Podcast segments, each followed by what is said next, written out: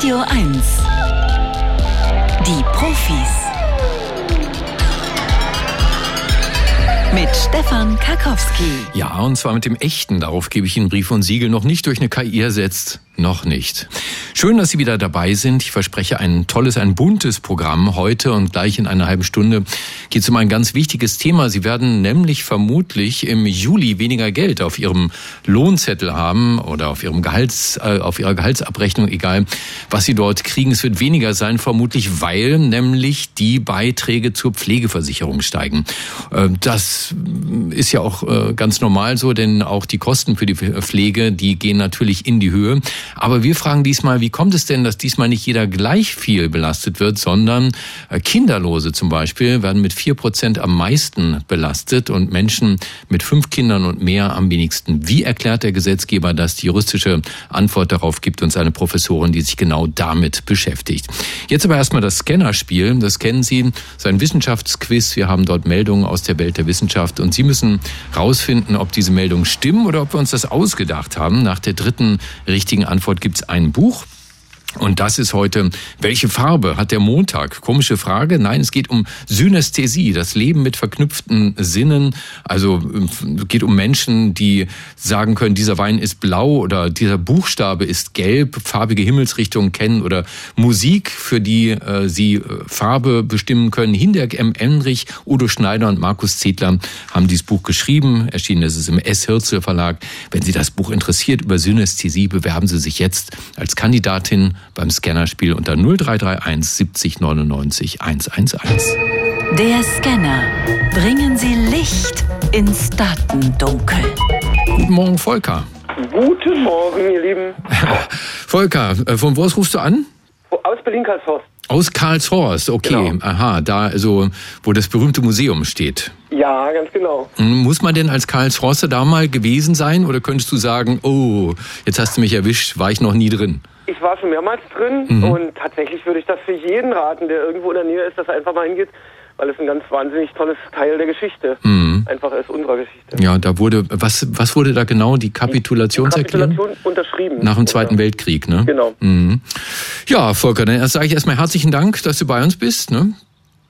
Es kommen drei schwere Fragen auf dich zu. Drück die Daumen, dass du alle schaffst. Hier kommt Frage Nummer eins.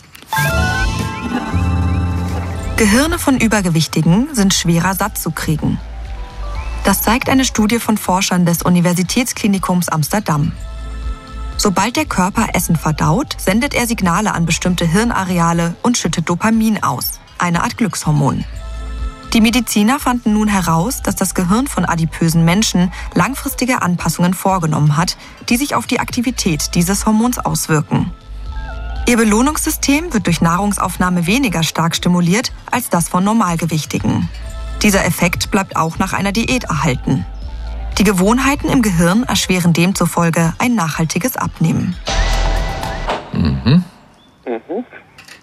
Ja, könnte ich mir vorstellen, dass das richtig ist. Ja, und ist es auch. Ja, das Ergebnis dieser Studie erklärt, sagen die Forscher, den berüchtigten Jojo-Effekt. Die haben erstmal äh, ihren Versuchsteilnehmern eine fett- oder zuckerreiche Lösung gespritzt, direkt in den Verdauungstrakt. Dann haben sie äh, mit Hirnscannern zugeschaut, wie das Gehirn der 30 normalgewichtigen und der 30 fettleibigen Personen reagiert. Und da hat sich dann erwartungsgemäß bei Personen mit Adipositas eine geringere Hirnaktivität gezeigt und eine verringerte Dopaminausschüttung. Volker, vollkommen richtig. Hier kommt Frage Nummer zwei. Wer Alkohol gewöhnt ist, dem macht es weniger aus. Das fanden Forschende der University of Chicago heraus. Sie untersuchten den Effekt von Alkohol auf die Denkfähigkeit und die Feinmotorik junger Testpersonen im Alter zwischen 20 und 30 Jahren, indem sie diese in drei Gruppen einteilten. Wenig-Trinker, solche, die mehrmals im Monat trinken und Vieltrinker. Dann tranken die Probanden so viel, bis der Atemtest etwa 0,9 Promille anzeigte. Die Vieltrinker durften zusätzlich weiter trinken, bis sie ihren üblichen Pegel erreicht hatten. Das Ergebnis? Die ersten beiden Gruppen hatten schon bei 0,9 Promille Ausfallerscheinungen. Die Vieltrinker waren auch bei höheren Dosen noch fit. Oh, Wahnsinn. Ja, tricky, ne? Okay. Also, ähm, kann ich mir kurz beim Denken zuhören? Normalerweise würde ich sagen, ja, dass die Leute sich dran gewöhnen, weil die dann einfach irgendwie ruhiger sind oder tatsächlich dran gewöhnt sind. Also ich würde sagen, das Also ist wir, wir, wir sagen, wir sagen ja, wer, wer Alkohol gewöhnt ist, ähm, dem macht es äh, weniger aus. Aber äh, wir sagen auch, die Vieltrinker waren auch bei höheren Dosen noch fit. Also so, ne, es gab ja drei Gruppen, zwei haben nur bis 0,9 Promille getrunken und die andere durfte weiter saufen und war danach immer noch fit. Also die fühlen sich vielleicht fit. Ich würde trotzdem denken, ich würde denken, das ist richtig. Und es ist falsch. Ja, du hast zwar vollkommen recht, die Testgruppe, die im Alltag besonders viel trank, die war zwar bei 0,9 Promille weniger betroffen als die ersten beiden Gruppen, das stimmt. Ne? Wenn die aber weiter tranken, hatten sie auch stärkere Ausfallerscheinungen und die anderen brauchten natürlich auch länger, um sich davon zu erholen. Also die Forschenden sagen, wer normalerweise viel trinkt, steckt geringe Mengen Alkohol besser weg. Das ist richtig. Aber wenn die ihre gewohnte Menge trinken, dann sind sie stärker betroffen als andere. Alles klar. Volker, aber schön.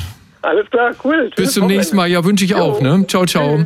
Und äh, Brigitte hat jetzt das Glück, die dritte Frage beantworten zu dürfen. Hallo, Brigitte. Hallo, guten Morgen. Na, guten Morgen. Von wo rufst du uns denn an? Ich rufe aus Wandlitz an. Aus Wandlitz. Mit Blick auf den See?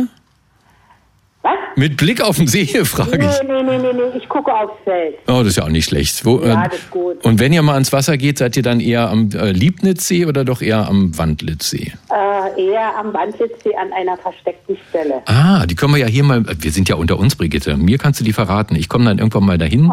Ich bin, ich bin der mit den auffälligen, bunt bedruckten Badeshorts. Ja, genau. Ja, willst ja, du nicht, ich ne? ein Fähnchen raus okay, hier kommt deine Frage. Pass auf. Wasserverbrauch verschiebt Erdachse. Zu diesem Schluss kommt eine Studie eines internationalen Forschungsteams der Seoul National University. Dafür untersuchten die Geographen die Verschiebung der Erdrotationsachse zwischen 1993 und 2010. In dieser Zeit hat die Menschheit mehr als 2000 Gigatonnen Grundwasser an die Oberfläche gepumpt, zum Beispiel als Trinkwasser oder für die Landwirtschaft. Ein großer Teil davon ist ins Meer geflossen, was zu einer großen Gewichtsverlagerung des Wassers führte. Diese sorgte dafür, dass sich die Rotationsachse der Erde um etwa 80 Zentimeter in Richtung Osten verschoben hat. Laut den Forschenden ist es das erste Mal, dass man mit Berechnungen zeigen kann, welchen Einfluss der Verlust von Grundwasser auf diese Bewegung hat. Ja, das habe ich gelesen und ey, das ist so furchtbar. Also irgendwie, aber das ist richtig. Und Lesen bildet, liebe Brigitte. Ja, noch schöner wäre es natürlich gewesen, wenn du jetzt gesagt hättest, habe ich schon bei euch gehört, bei Radio 1, ne? Nee, Hatte der Volker an einer schönen Woche oder so. Nee, aber es, ja, Ne? Also, äh, ganz toll stimmt, indem wir durch unseren Wasserverbrauch die Grundwasserreservoire der Erde langsam entleeren, verändern wir tatsächlich die globale Massenverteilung und es entsteht eine Unwucht in der Erdrotation. Das sagen die Forscher, ist aber noch nichts dramatisch. Erst in Jahrtausenden von Jahren würde man Auswirkungen spüren auf das Klima. Brigitte, du hast, ein, du hast ein sehr interessantes Buch äh, gewonnen über Menschen, die alles in Farben sehen, ja, also deren Sinne sind verknüpft mit Farben. Ne, Synästhetiker nennt man die. Ähm, Psychiater haben das Phänomen untersucht. Einer von denen hat dieses Buch geschrieben, Hinderk M. Emrich. Welche Farbe hat der Montag, heißt es, erschienen im S. Hürzel Verlag. Würde im Buchhandel 24 Euro kosten. Aber ich machte jetzt noch dieses Angebot. Der letzte Scan. Echte Profis gewinnen ein Jahresabo von Mare oder verlieren alles. Ne, kennst das, kannst jetzt aufhören, dann schicken wir dir das Buch. Oder noch eine Frage, dann gibt's am Ende Buch und Abo oder nüscht. Ich mache weiter. Wetter ist es schön, alles oder nicht. Wetter ist ein schönes Stichwort. Wetter beeinflusst Erfolg von Popsongs. Das ist das Ergebnis einer Studie der Universität Oxford und des Max-Planck-Instituts für empirische Ästhetik in Frankfurt. Für die Studie analysierten die Musikwissenschaftler mithilfe maschineller Verfahren mehr als 23.000 Lieder, die 1953 bis 2019 in den britischen Charts standen. Die Merkmale der Songs setzen sie dann in Beziehung zur Jahreszeit. Dabei zeigte sich, die Beliebtheit von fröhlichen Songs, die beim Zuhörer positive Gefühle hervorriefen, nahm im Sommer deutlich zu, im Winter jedoch wieder ab. Das Wetter könnte laut den Forschenden also den Markterfolg von Songs beeinflussen. Oh, oh, oh, oh. Oh, oh, das oh. ist ja eine schwere Frage. Ja, natürlich merkt man sich im, im Sommer Songs anders, weil man das mit irgendwie mit Freizeit verbindet oder so. Und ja, ist ja manchmal auch, die sind ja auch wahrscheinlich ein bisschen fröhlicher. Mhm. Also im Winter und Weihnachten und Schnee und kalt und oh, das ist jetzt, das ist eine fiese Frage. Mhm. Also, nee, ich sag jetzt einfach, das stimmt. Ja, Brigitte, und da muss ich dir sagen, auch hier hast du wieder recht. Ja!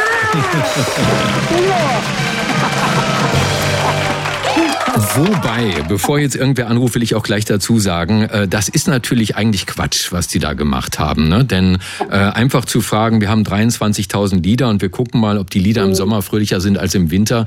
Im Sommer bringen die Plattenfirmen natürlich ganz andere Songs raus als im Winter.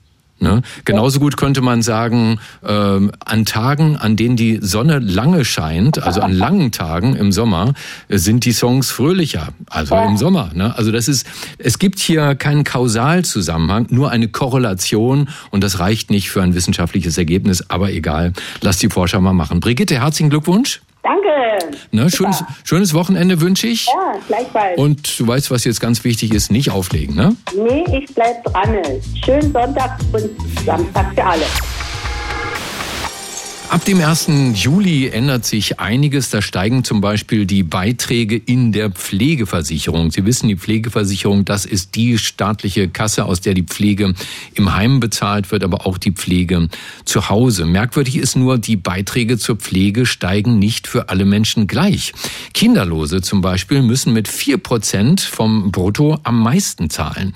Wer dagegen fünf Kinder und mehr hat, zahlt am wenigsten. Ich glaube, da sind 2,4. Was für ein Gedanke steckt dahinter? Dahinter? Das frage ich Dr. Konstanze Janda. Sie ist Professorin für bürgerliches Recht, Medizinrecht und europäisches Sozialrecht. Frau Janda, guten Morgen. Guten Morgen. Jede fünfte Frau in Deutschland ist endgültig kinderlos. Das finden manche ganz okay, aber viele leiden auch darunter sehr und fürchten sich zum Beispiel vor emotionaler Altersarmut ohne Kinder. Warum wird ausgerechnet diese Gruppe vom Staat stärker belastet? Was hat der Gesetzgeber sich dabei gedacht? Genau, also der Gesetzgeber hat das, sage ich mal, nicht ganz freiwillig gemacht. Ich muss ganz kurz ausholen und ins Jahr 2001 zurückgehen. Da hat das Bundesverfassungsgericht entschieden, dass die Sozialversicherung nicht nur Geld braucht, also die Beiträge, um die Leistung zu finanzieren, sondern dass die Sozialversicherung eben auch Kinder braucht, die dann später mal Beiträge zahlen. Und da wurde dem Gesetzgeber schon aufgegeben, dass er eben berücksichtigt, dass Eltern diese Kinder aufziehen, die die Gesellschaft braucht. Und im letzten Jahr gab es eine Entscheidung, auch des Bundesverfassungsgerichts, wo es festgestellt hat, dass ja die Eltern stärker wirtschaftlich belastet sind, je mehr Kinder sie haben. Und deswegen hat der Gesetzgeber die Aufgabe bekommen, das jetzt auch zu berücksichtigen, also die Zahl der Kinder bei der Berechnung der Beiträge. Aber beim Steuerrecht zum Beispiel wird das doch anders gehandhabt. Ne? Da ist doch irgendwie gleiches Recht für alle. Äh, gemessen wird es nur am, an der Menge des Einkommens. Mhm. Ja, aber auch da berücksichtigt man schon das Vorhandensein von Kindern, weil da auch wieder das Bundesverfassungsgericht entschieden hat, dass das Existenzminimum steuerfrei sein muss. Das heißt, hier mindert sich dann auch die Steuerlast von Eltern, indem sie zum Beispiel äh, Kinderfreibeträge geltend machen können. Ja? Also ich habe gelesen, es steht auch hinter diesen unterschiedlichen Beiträgen zur Pflegeversicherung die Rechnung, pflegebedürftige Kinderlose müssten früher und öfter ins Heim als Eltern deren Kinder und Enkel sie zu Hause pflegen. Ist denn diese Behauptung mit Zahlen belegt? Wissen Sie das?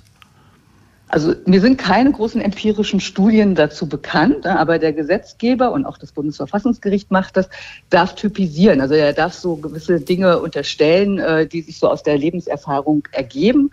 Und hier ist es auch tatsächlich so, dass unser ganzes Pflegeversicherungsrecht ja wesentlich darauf basiert, dass Angehörige auch die Pflege übernehmen.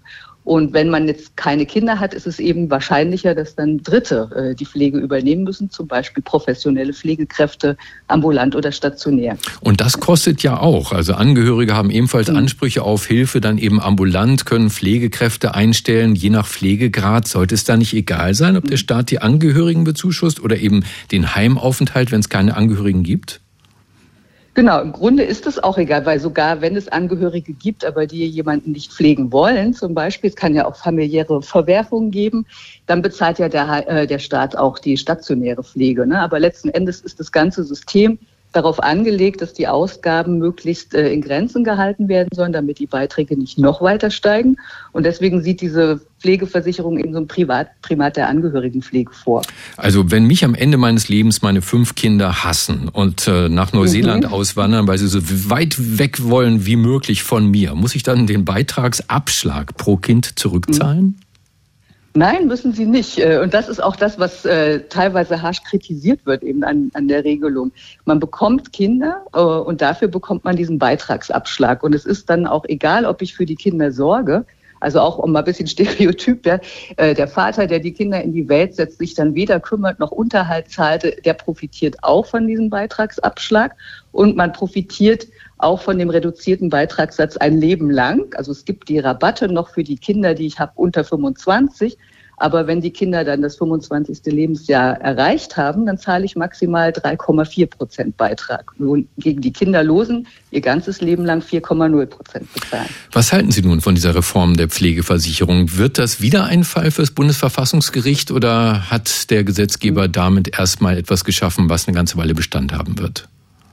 Ich denke, das wird eine ganze Weile Bestand haben, weil eben die Regelung ja auf ein Urteil des Bundesverfassungsgerichts zurückgeht. Also der Gesetzgeber musste differenzieren. Das Gericht hat zwar gesagt, man kann die Elternschaft auch anders berücksichtigen, zum Beispiel im Steuerrecht, ne, aber im Grunde halte ich die Regelung für tragfähig. Das Einzige, was mich so ein bisschen umtreibt, ist dann wieder die praktische Umsetzung, weil die Pflegekassen müssen ja dann genau nachvollziehen, wer hat wie viele Kinder und wie alt sind die Kinder und wann wird ein Kind 25. Und da hat sich der Gesetzgeber interessanterweise eine Hausaufgabe ins Gesetz geschrieben, nämlich bis 2025 soll es da ein digitales System geben, damit das Ganze auch bürgerfreundlich erfasst werden kann. Und da bin ich sehr gespannt, ob das gelingt. Dann sage ich herzlichen Dank an dieser Stelle für die Aufklärung. Dr. Konstanze Janda, sie ist äh, Professorin für Sozialrecht in der Deutschen Universität für Verwaltungswissenschaften in Speyer. Frau Janda, danke, dass Sie die Profis bereichert haben hier auf Radio 1. Vielen Dank. Schönes Tschüss. Wochenende. Tschüss. Ihnen auch. Tschüss. Für uns natürliche Intelligenzen wird's langsam eng, denn KIs, die künstlichen Intelligenzen, übernehmen immer mehr menschliche Aufgaben. Bald schon, kann man vermuten, werden sie an allem beteiligt sein, was unser Leben irgendwie ausmacht. Das kann uns erheblich voranbringen als Menschheit oder aber es kann uns in gefährliche Abhängigkeiten treiben, wahrscheinlich beides. Das EU-Parlament hat deshalb vor ein paar Tagen ein Gesetz der EU-Kommission über künstliche Intelligenz angenommen und das wollen wir mal bewerten lassen vom Professor für für bürgerliches Recht, europäisches Wirtschaftsrecht und Europarecht an der Frankfurt University of Applied Sciences, Dr. Dominik Wendt. Guten Morgen. Ja, schönen guten Morgen, Herr Karkowski. Herr Wendt, die Einsatzmöglichkeiten von KIs sind, erscheinen zumindest unendlich groß. Man kann sie Songs komponieren und aufnehmen lassen. Ich habe gerade heute gelesen, es gibt sogar schon äh, Influencerinnen, die nur aus einer KI bestehen, mit denen ich einen Telegram-Chat haben kann. Ähm, sie schreiben Drehbücher, sie machen Indiana Jones 40 Jahre jünger, sie verfassen Doktorarbeiten und tausend Dinge, die mir nur deshalb nicht einfallen, weil mir dazu die kriminelle Energie fehlt. Wie schafft man ein Gesetz für etwas, das das keinen Anfang und kein Ende hat? Ja, ich kann Ihnen sagen, wie die Europäische Union versucht, dieses Problem zu lösen. Da haben wir mit einem äh, Verordnungsvorschlag zu tun, der 2021 von der Europäischen Kommission vorgeschlagen wurde und wie Sie eben gerade in der Anmoderation auch schon gesagt haben, vom Europäischen Parlament jetzt vor zehn Tagen äh, insoweit bestätigt wurde, als das Parlament dort äh, auch eine Stellungnahme zu abgibt und ähm, mit den großen, groben Grundzügen dieses Vorschlags einverstanden ist. Äh, die Idee ist, dass man einen risikobasierten Regulierungsansatz schafft. Risiko ist die Gefährdung der Unionsrechte der Unionsbürger. Und je höher dieses Risiko ist, desto mehr Anforderungen muss ein KI-System erfüllen, beziehungsweise es wird sogar verboten. Ja, da gibt's verschiedene Stufen. Die höchste ist ein inakzeptables Risiko. Wo sieht denn die EU-Kommission ein solches Risiko? Sprich, was sollte verboten sein?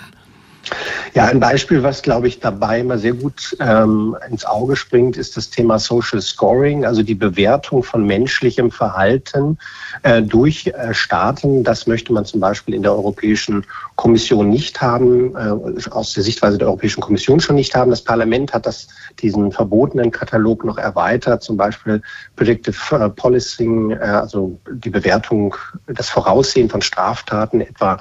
Das möchte man als verbotene KI-Systeme gewertet haben, die dann auch tatsächlich gar nicht im europäischen Markt angewendet werden dürfen. Sieht denn das Parlament irgendwo auch keinen oder wenig Regelbedarf? Genau, es gibt äh, weitere Risikostufen, einmal die sogenannten Hochrisiko-KI-Systeme. Das ist eigentlich das Herzstück dieses AI-Actes, der da diskutiert wird. Da sind dann tatsächlich einige Anforderungen formuliert, die vor Produkteinführung also bevor ein KI-System dann am EU-Markt ähm, angesetzt werden darf, erfüllt werden müssen. Und dann gibt es noch KI-Systeme mit geringem Risiko oder die Kommission spricht auch von sogenannten Transparenzrisiken. Das sind KI-Systeme, die äh, mit dem Menschen interagieren. Hier ist vorgesehen, dass also der Mensch immer vor Augen geführt bekommt, wann er mit einer KI zu tun hat. Und dann gibt es in der Tat auch noch KI-Systeme mit einem minimalen oder gar keinem Risiko. Und äh, dort gibt es dann nur einen freiwilligen Rahmen. Das heißt, Unternehmen oder Branchen können sich sozusagen Leitlinien setzen oder Code of Conduct setzen, an denen sie sich dann orientieren bei der Gestaltung und Anwendung dieser Produkte. Nun wird die Europäische Union ja gern als zahnloser Tiger beschrieben, der trotz zahlreicher Verstöße gegen EU-Regularien von, sagen wir mal, Ländern wie Ungarn oder Polen kaum Sanktionsmöglichkeiten hat. Wie bewerten Sie denn in dieser Hinsicht den Gesetzestext zur künstlichen Intelligenz? Hat der Biss? Der hat Biss und der Biss wird jetzt auch nochmal verstärkt, wenn man zumindest die Meinung des Europäischen Parlaments zugrunde legt. Genauso wie wir das schon aus dem Datenschutzrecht kennen, ähm, darf hier die Europäische Union beziehungsweise die dann dazu ermächtigten Behörden Sanktionen aussprechen. Und diese Sanktionen, die haben es in sich. Da wird dann tatsächlich auch, werden hohe finanzielle Strafen auch ausgelobt. Was muss jetzt passieren, bis das Gesetz in Kraft treten kann? Die drei wichtigen Organe der Europäischen Union, das Europäische Parlament, die, der Rat und die Europäische Kommission, befinden sich jetzt in der Trilogsverhandlungsphase. Das heißt, äh, Vertreter dieser Organe kommen jetzt zusammen und versuchen, den beschlussfähigen Rechtsakt hoffentlich bis Ende dieses Jahres äh, dann final bestimmt zu haben und dann kann das Ganze beschlossen werden. Dann geht es aber noch nicht sofort in die, äh, also dann tritt das Ganze nicht, äh, dann ist es noch nicht anwendbar, sondern dann gibt es noch eine Übergangsfrist. Da wird im Moment zwischen zwei und drei Jahren diskutiert. Und es gilt dann voraussichtlich ab wann? Ja, das kommt darauf an, wie die Verhandlungen jetzt diese Übergangsfrage definieren. Ähm, Wenn es ähm, zwei Jahre sind, dann müssten wir uns sozusagen Anfang 2026 dann auf diese Regeln einschwingen. Was im Moment noch diskutiert wird, vielleicht ganz interessant, ist ein sogenannter AI-Kodex. Für so eine Übergangsfrist möchte man dann im Prinzip schon so äh, Regeln, die zwar noch nicht verbindlich sind, aber als Orientierung dienen, erlassen. Glauben Sie, dass es bis dahin noch Bereiche des menschlichen Lebens geben wird, in denen die KIs keine Rolle spielen?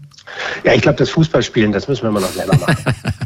Dann sage ich herzlichen Dank an dieser Stelle dem Professor für Bürgerliches Recht, Europäisches Wirtschaftsrecht und Europarecht an der Frankfurt University of Applied Sciences, Dr. Dominik Wendt. Danke, dass Sie bei uns waren. Ja, vielen Dank für die Einladung. Sehr gern. Ein schönes Wochenende. Wir haben über die Vorbereitung schon gesprochen hier bei den Profis. Jetzt ist das Abkommen da zum Schutz der Weltmeere, ist tatsächlich von den Vereinten Nationen angenommen worden.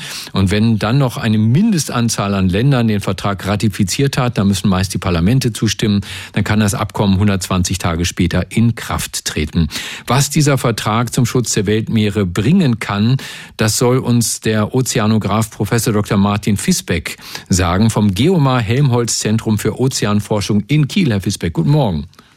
Guten Morgen. Durch dieses Abkommen können künftig Naturschutzgebiete ausgewiesen werden auf hoher See, also außerhalb der Wirtschaftszonen der Länder. Warum ist das wichtig? Äh, für uns äh, als Meeresschützer, Meeresforscher ist das ein großer Durchbruch, denn das internationale Seerechtsübereinkommen, das vor über 20 Jahren abgeschlossen worden, hatte leider nicht die Möglichkeit vorgesehen, dort auch äh, Schutzgebiete auszuweisen.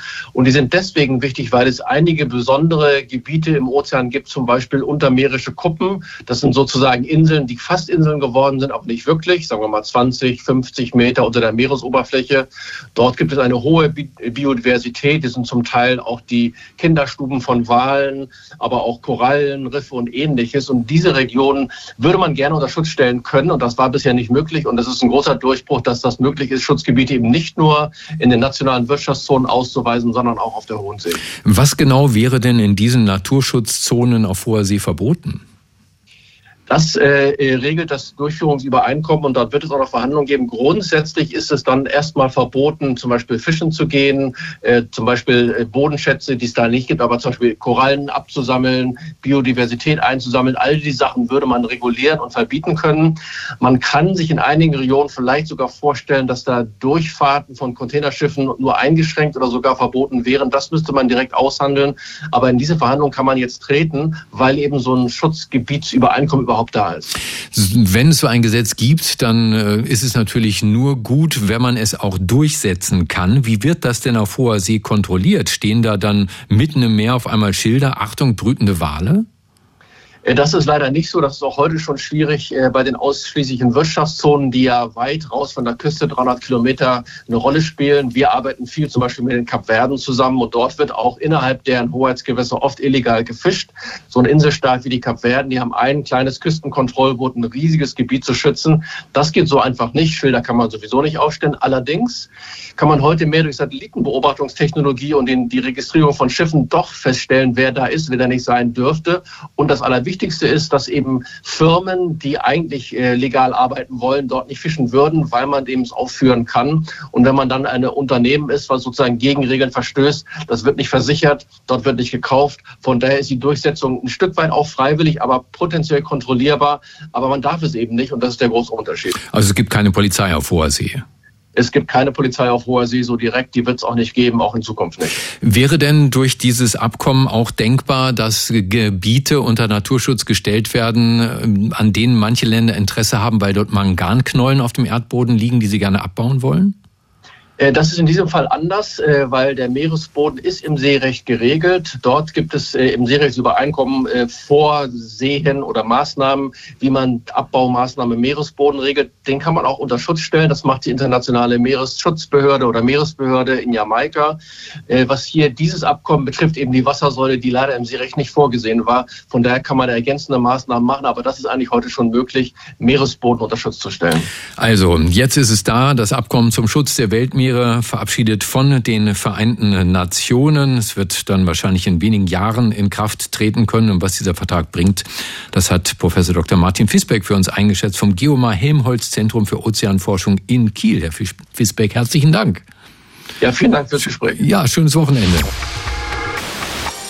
Ganz große Frage kann man immer wieder drüber streiten. Deshalb jetzt auch schon mal eine Triggerwarnung für alle Stadtkinder. Ich verrate euch nämlich jetzt, was normalerweise in Eiern drin ist, die ihr als Ostereier kennt oder vielleicht auch als Frühstückseier. Denn aus Eiern schlüpfen normalerweise kleine Hühnchen, zum Beispiel aus Hühnereiern auf jeden Fall. Und da ist dann die große Frage, was war eigentlich zuerst da? Denn wenn eine Henne Eier legt, dann muss sie ja selber auch aus einem Ei gekommen sein, oder?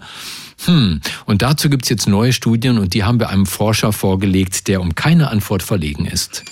Er ist Mitglied des Komitees des IG Nobelpreises für kuriose wissenschaftliche Forschungen, Vorsitzender der Deutschen Dracula-Gesellschaft und der bekannteste Kriminalbiologe der Welt. Dr. Marc Benecke, live auf Radio 1, die Profis. Gork, gork, gork, gork, gork, lieber Marc. Genau, die Stadtkinder wissen ja gar nicht, warum du dieses Geräusch gemacht hast. so machen.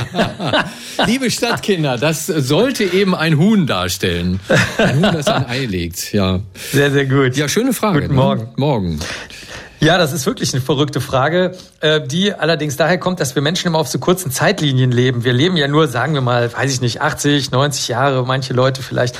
Und ähm, da gucken wir nicht so lange in die Vergangenheit, wie das hier die Kollegen und Kolleginnen von der University of Bristol und Nanjing in China gemacht haben. In China, in China gibt es nämlich super viele ähm, von solchen Fossilien, wo man manchmal auch die Eier, ich will nicht sagen versteinert findet, aber noch angedeutet in der Versteinerung drin. Und haben sie jetzt ein neues gefunden und haben sich jetzt mal, äh, das ist ungefähr 10 Zentimeter lang und haben einen mega Aufwand gemacht. Und zwar haben sie nicht nur dieses eine Tier mit CT sich angeschaut, also mit Computertomographie, mit Durchleuchtung, sondern sie haben direkt mal alle Informationen, die jemals zu Fossilien gesammelt wurden, wo möglicherweise ein Ei drumrum war oder eben auch keins, bei neugeborenen, versteinerten, nennen wir es mal, uralten Tieren wie Sauriern und sowas zusammengesammelt und festgestellt, komischerweise findet man ab einer bestimmten Zeit in der Vergangenheit keine Kalkeier mehr. Also ab so 220 Millionen Jahre in der Vergangenheit sieht man keine Fossilien von verkalkten Eiern. Und dann haben alle gesagt, ja, keine Ahnung, das kann an allen möglichen liegen. Aber die Kollegen haben gesagt, ja, wieso? Messung ist Messung. Also äh, schauen wir mal, ob nicht vielleicht das, was die Menschen früher dachten, dass nämlich zuerst die Eier entstanden sind und die dann die Eihüllen irgendwann im Laufe der Jahrmillionen, Jahrhunderte von Millionen Jahren verschwunden sind, ob es nicht umgekehrt war. Und äh, genau so war es. Sie haben sich dann zum Beispiel erstmal die lebenden Tiere angeguckt. Zum Beispiel gibt es so Eier, die bestehen nur aus so einer Membran, zum Beispiel bei Schnabeltieren und Schnabeligeln, die gibt's noch. Dann Pergamenthüllen, die gibt's bei Reptilien und Schlangen, also die sind schon ein bisschen papierartiger, aber noch nicht richtig fest. Und dann gibt's diese festen Eihüllen, die wir kennen, also von Hühnern, also Vögeln, Krokodile, Schildkröten und so weiter. Und jetzt haben sie das Ganze in die Vergangenheit zurückgespielt und festgestellt, dass das überhaupt kein komischer Zufall ist, dass es auf einmal keine Fossilien von Eihüllen mehr gibt, sondern dass die Lebewesen ursprünglich also die, die Muttertiere, lebende Tiere zur Welt gebracht haben. Die, waren also lebend gebärend und im Laufe der Zeit hat es sich aber bewährt, möglicherweise den Embryo möglichst lange im Körper drin zu lassen, damit er schon so stark wie möglich entwickelt ist. Das hat man nämlich gesehen bei diesem neu gefundenen Reptil. Also als das geboren wurde, konnte das schon schwimmen und laufen und hatte schon spitze Zähne, um irgendwelche Fische zu fangen und so. Und deswegen ist es gut, wenn das äh, Kind, so, wenn man so will, sich möglichst lange entwickeln kann. Aber manchmal ist es eben schlau, das an Land zu bringen. Und da bietet sich dann diese Eihülle an. Und deswegen haben dann Schildkröten als erste das entwickelt. Die sind dann aus dem Wasser ans Land gekommen, haben in dieser festen Hülle, anders geht's nicht, im Sand die, die äh, Tiere vergraben, die dann dort in Ruhe schlüpfen können. Und so ähm, haben das andere Lebewesengruppen dann auch entwickelt. Also wenig später dann die Dinosaurier beispielsweise und die Vögel, also vor 180 Millionen Jahren ungefähr. Und deswegen ist die Antwort auf die Frage, gab es zuerst ein Huhn oder ein Ei? Also Hühner gab es sowieso erst super spät, aber es gab zuerst die Schildkröte. Also zuerst gab es die Schildkröte, die vermutlich in irgendwelchen Vorstufen lebend gebären war. Dann ist, hat sich bewährt, eine Kalkschale zu basteln. Also die Schildkröten haben das erfunden, wenn man so will. Und die Hühner, als die entstanden sind, da gab es Eier dann schon längst, weil die aus den Vorläufern von Dinosauriern und sowas kommen. Also äh, was gab es zuerst, Huhn oder Ei? Zuerst gab es Schildkröten. Das ist die, das Fantastisch, ist die ja, ja. Ich, ich wollte, ich wäre ein Huhn, ich hätte nicht viel zu tun. Ich legte jeden Tag ein Ei und am Wochenende auch mal zwei. Marc, vielen Dank. Gack, gack, ja. Das war Dr. Marc Benecke, live auf Radio 1, die Profis. So, mich würde wirklich mal interessieren, was denn bei Ihnen eigentlich hängen geblieben ist nach den vielen Schlagzeilen in den letzten Tagen. Ich habe mal so ein paar Beispiele mitgebracht. Also, der Tagesspiegel schreibt, die ersten Labormenschen, Embryonen aus menschlichen Stammzellen gezüchtet. Die FAZ schreibt, Forscher stellen synthetische menschliche Embryonen her. Und ungewöhnlich zurückhaltend, die Bildzeitung, muss man auch mal loben, die fragt, ist es bald möglich, künstliche Menschen zu züchten? Fragezeichen. Und genau das frage frage ich nun Dr. Jesse Feenfliet. Er leitet die AG Stembryogenese am Max-Planck-Institut für molekulare Zellbiologie und Genetik in Dresden. Herr Feenfliet, guten Morgen. Schönen guten Morgen. Was um Himmels Willen ist denn Stembryogenese? Was für eine AG leiten Sie da? Genau, also Stembryogenese ist so ein Kunstwort, das ist abgeleitet von äh, Stammzellen, also Stemcells auf Englisch und Embryogenese. Und wenn man das quasi zusammensetzt, dann hat man das Kunstwort Stembryogenese. Und das ist ein Wort, was wir vor einigen Jahren vorgeschlagen haben, genau um quasi zu vermeiden, was jetzt mit den Schlagzeilen passiert, dass man mhm. wirklich denkt, dass man künstliche äh, Menschen in eine Petrischale äh, züchten könnte. Ja, also hätte ich nur diese Schlagzeilen gelesen, dann würde ich tatsächlich denken, verrückte Wissenschaftler aus äh, UK, aus Großbritannien und Israel haben das Frankenstein-Tabu gebrochen mhm. und erstmals künstliche Menschen erzeugt. Ähm, das stimmt so nicht. Was haben die beiden Teams denn stattdessen gemacht? Nee, genau, das, das stimmt schon das stimmt so nicht. Und das ist auch eigentlich schon ein Fachgebiet, woran schon seit einer Jahrzehnte gearbeitet wird. Das hat aber jetzt quasi die Schlagzahl erreicht.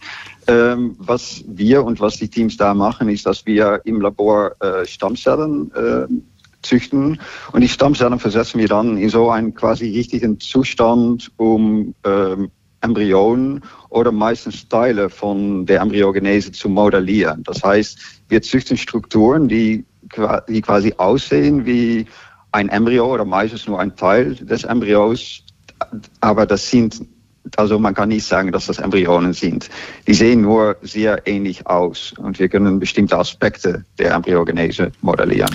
Da ist ja auch danach gefragt worden, Alina Büchs, die Chefin des Deutschen Ethikrates, sie spricht mhm. von embryoähnlichen Strukturen menschlichen Ursprungs.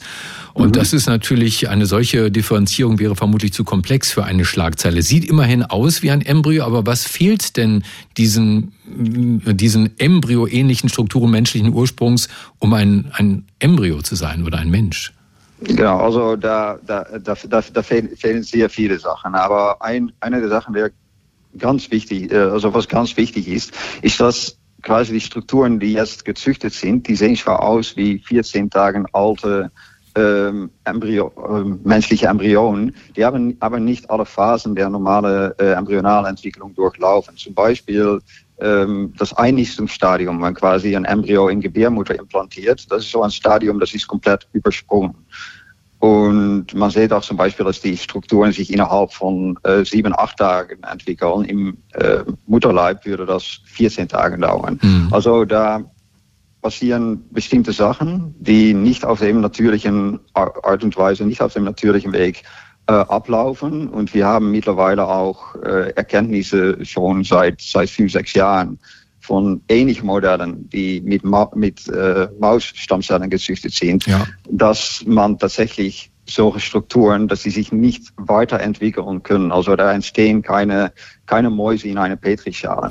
Also da schlägt auch kein Herz in diesen embryoähnlichen genau. Strukturen menschlichen Ursprungs. Aber wofür sind diese Experimente gut, die weltweit für Schlagzeilen gesorgt haben? Ja, genau. Also zu, zuerst mal für die Grundlagenforschung. Das haben die Veröffentlichungen auch, Veröffentlichungen auch ganz schön gesagt. Und auch, es gab schon mal Veröffentlichungen für vor zehn, vor fünf, fünf Jahren, auch von unserer Arbeitsgruppe, wo man quasi solche Strukturen nutzen kann, um wirklich zu verstehen, wie zum Beispiel extraembryonale und embryonale Gewebe miteinander kommunizieren oder wie, äh, wie die mit, mit der Umwelt kommunizieren, welche Umweltbedingungen äh, wichtig sind für die embryonale Entwicklung. Und also das ist rein Grundlagenforschung, aber für die angewandte Forschung kann man solche Erkenntnisse äh, wirklich gut nutzen, um zum Beispiel die Effizienz von, von künstlicher Befruchtung, also IVF, mhm. äh, zu, zu erhöhen. Oder für menschlich äh, spezifische Toxizitätstesten, äh, weil wenn man wissen möchte, ob bestimmte Medikamenten äh, embryonale Fehlbildungen hervorrufen könnten. Das wird jetzt meistens getestet äh, mit Versuchstieren und dafür könnte man so dann die, die embryoähnliche Strukturen oder Stembryonen, Stembryonen könnte man dafür verwenden. Um Tierversuche zurückzufahren. Genau. Nun sind beide, ja. nun sind beide Studien ja noch peer-reviewed. Sie sind also noch nicht mhm. von unabhängigen Wissenschaftlern begutachtet und bewertet worden. Genau. Warum werden so wichtige Forschungsergebnisse, die dann weltweit für Schlagzeilen sorgen, vorab veröffentlicht? Geht es da ums Geld oder um den Wettbewerb? Wer ist der Erste? Nee, ich glaube, ich glaube um, um, um das Geld geht es nicht unbedingt. Ich glaube, da geht es wirklich, da, das ist eine Art, Art Wettbewerb natürlich zwischen unterschiedlichen Arbeitsgruppen, die allen schon seit äh, mindestens ein Jahrzehnt aus unterschiedlichen Richtungen daran arbeiten. Zweitens, und das glaube ich ist auch ganz wichtig, ist, dass solche, äh, und das sieht man immer mit, mehr im wissenschaftlichen Bereich, dass weil die Ergebnisse jetzt schon auf ein, ein Preprint-Server, also vor, vor dem der Review-Prozess äh, veröffentlicht werden, können auch andere Arbeitsgruppen tatsächlich ähm, solche, äh, also schon mal die modernen Züchten im Labor Erkenntnisse rausgewinnen. Und, und letztens, glaube ich, insbesondere bei solchen wichtigen ähm, ähm, Themen ist es ganz gut, um uns jetzt schon mal ganz genau die, die, die Erkenntnisse angucken zu können, zu beurteilen und auch mit Politikern, mit Ethiker, mit dem allgemeinen Gesellschaft eine Diskussion zu führen, ob wie, also wie, wie weit man solche Strukturen führen möchte. Das sagt Dr. Jesse Feenfliet. Er leitet die AG Stembryogenese am Max-Planck-Institut für molekulare Zellbiologie und Genetik in Dresden. Und er hat uns aufgeklärt darüber, dass eben die Schlagzeile, die ersten Labormenschen so nicht stimmt. Herr Feenfliet, danke dafür und Ihnen ein schönes Wochenende. Sehr gerne. Radio 1. Marias Haushaltstipps. Will man Gurken lange frisch halten, dann überstreicht man dieselben mit Eiweiß und hängt sie am Stängel kühl auf.